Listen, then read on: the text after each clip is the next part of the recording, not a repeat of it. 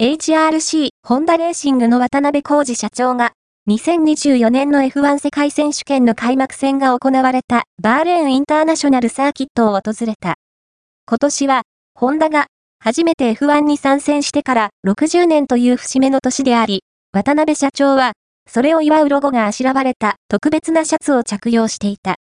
渡辺社長は、60周年という記念の年を迎えたことについてや、角田祐希に対する期待、また、アストン・マーティンに、パワーユニット BU を供給する2026年に向けて進めている準備について語った。